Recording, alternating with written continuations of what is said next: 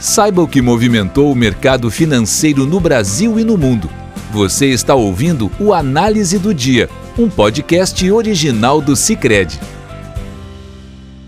Olá pessoal, aqui quem fala é Pedro Ramos, economista-chefe do Cicred, e hoje, na terça-feira, 26 de maio de 2020, nós vamos falar sobre o desempenho do mercado e os principais indicadores econômicos do dia. Fique com a gente, esse é o Análise do Dia, o podcast do Cicred. Então o dia foi marcado hoje por forte otimismo, né? As bolsas lá fora é, seguiram a sequência de alta dos últimos dias, né? principalmente os Estados Unidos que ontem estava fechado, né? Então a gente vai ver que o Dow Jones subiu 2,2%, o S&P 1,2%, o Nasdaq subiu 0,2%, a bolsa de Londres 1,2%, o CAC 1,5% e o DAX 1%, né? É, é, além disso a gente viu o risco soberano de diversos países emergentes caírem e a maior parte das moedas emergentes ter uma grande valorização. E aqui no Brasil não foi diferente. A gente viu o real é, caindo 1,8%, né, sendo a, é, dentro de 16 moedas emergentes, sendo a segunda que mais ganhou valor contra o dólar, fechando em R$ 5,34.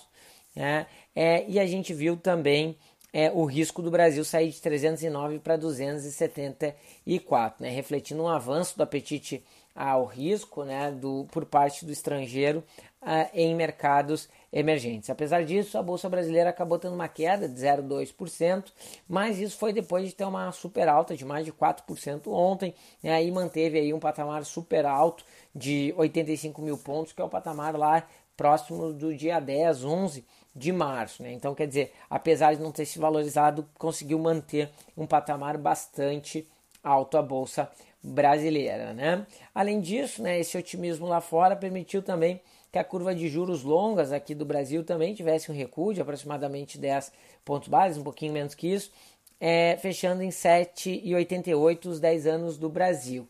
Já a parte curta de juros teve uma pequena quedinha, aumentando um pouquinho a precificação né, para a próxima reunião, que agora precifica 55 pontos básicos, 0,5 5 de corte na próxima reunião, né? É o que tem aí a probabilidade maior de levar os juros do Brasil na próxima reunião a 2,50, né?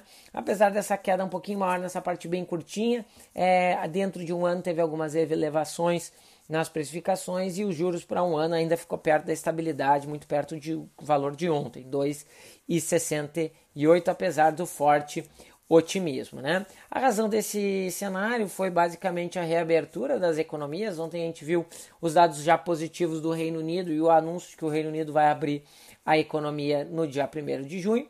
E na madrugada de ontem, de, de ontem é, para hoje, nós vimos o Japão avisando que também está começando um programa de reabertura da sua economia, né? E a sensação é, que dá, né, da, da visão que a gente tem sobre como é que o mercado está lendo, é de que provavelmente a crise está ficando para trás, ou pelo menos está dando sinais de que pode ficar para trás, né? A gente é mais reticente quanto a isso, porque é, a gente sempre comenta aqui que existe a possibilidade de uma segunda onda de reinfecção. Não é o nosso cenário básico, mas muitos infectologistas trabalham com essa possibilidade sendo muito provável. Né? O próprio Banco Central americano, na última ata, também revelou preocupação quanto a esse cenário. Por enquanto, a China conseguiu, entre aspas, extinguir o vírus né?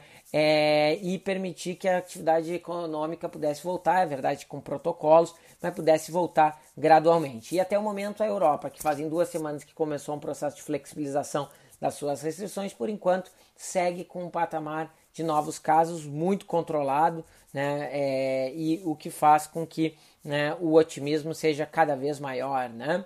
Além das medidas de restrição de fluxo de pessoas, né, é, a Alemanha e Reino Unido também já trabalham com a possibilidade de começar a abrir suas fronteiras para os países europeus, né, dentro dos países europeus, para poder é, reativar de uma forma mais ampla a economia, né, o que também favoreceu os ganhos aí do mercado. Né?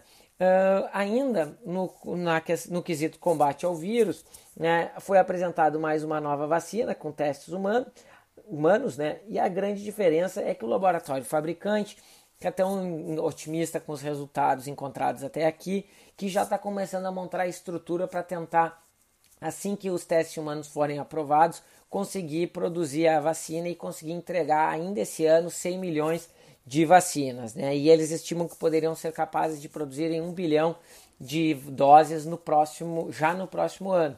É, e isso também acabou ajudando no otimismo do mercado é, no dia de hoje. Tá? Aqui no Brasil, a agenda política né, foi sem grandes, é, sem grandes novidades. Né? É, houve um tweet do Rodrigo Maia que foi é, considerado apaziguador, né? É, entre os ânimos entre os poderes. Então, né, alguns viram bem esse, é, é, essa iniciativa, o que reforça um ambiente melhor do, do, do, do político do, do país. E além disso, a gente viu aqui na economia brasileira o IPCA 15 sendo divulgado, o qual variou 0,59 no mês de maio, é, fechando o acumulado em dois meses em 1,96. Esse resultado, na nossa avaliação, reforça é, a ação do Banco Central que deve levar os juros para ir para menos, menos 0,75 na próxima reunião, levando os juros a 2,25. Né? Quer dizer, o cenário de inflação realmente está muito baixo. E quando a gente olha as razões né, desse, desse indicador, é verdade que tem uma contribuição grande das quedas de combustíveis, né, que foi derivada da queda do petróleo, então todo o setor de energia ajudou muito. O IPCA vir para baixo, mas quando a gente tira esses itens mais voláteis, a gente vai olhar o núcleo de inflação e houve uma deflação de 0,22% é, por cento, né? ou seja, uma inflação muito, muito baixa, na verdade, uma deflação, né? e corrobora com a ideia de que a economia está tomando um choque pesado, amplo e que deve empuxar a, a inflação para baixo do piso da meta ao longo desse ano, fazendo com que o ano, na nossa visão, tenha aí né, uma inflação abaixo de 2%, né, 1,8%, desculpa, né, e muitos no mercado já vêm níveis abaixo do que nós estamos prevendo. Né? Então, pessoal, esse foi o análise do dia, nosso podcast do Cicred. Fiquem todos com Deus e obrigado a todos os ouvintes e até amanhã. Boa noite. Você ouviu o Análise do Dia, um podcast original do Cicred. Até a próxima.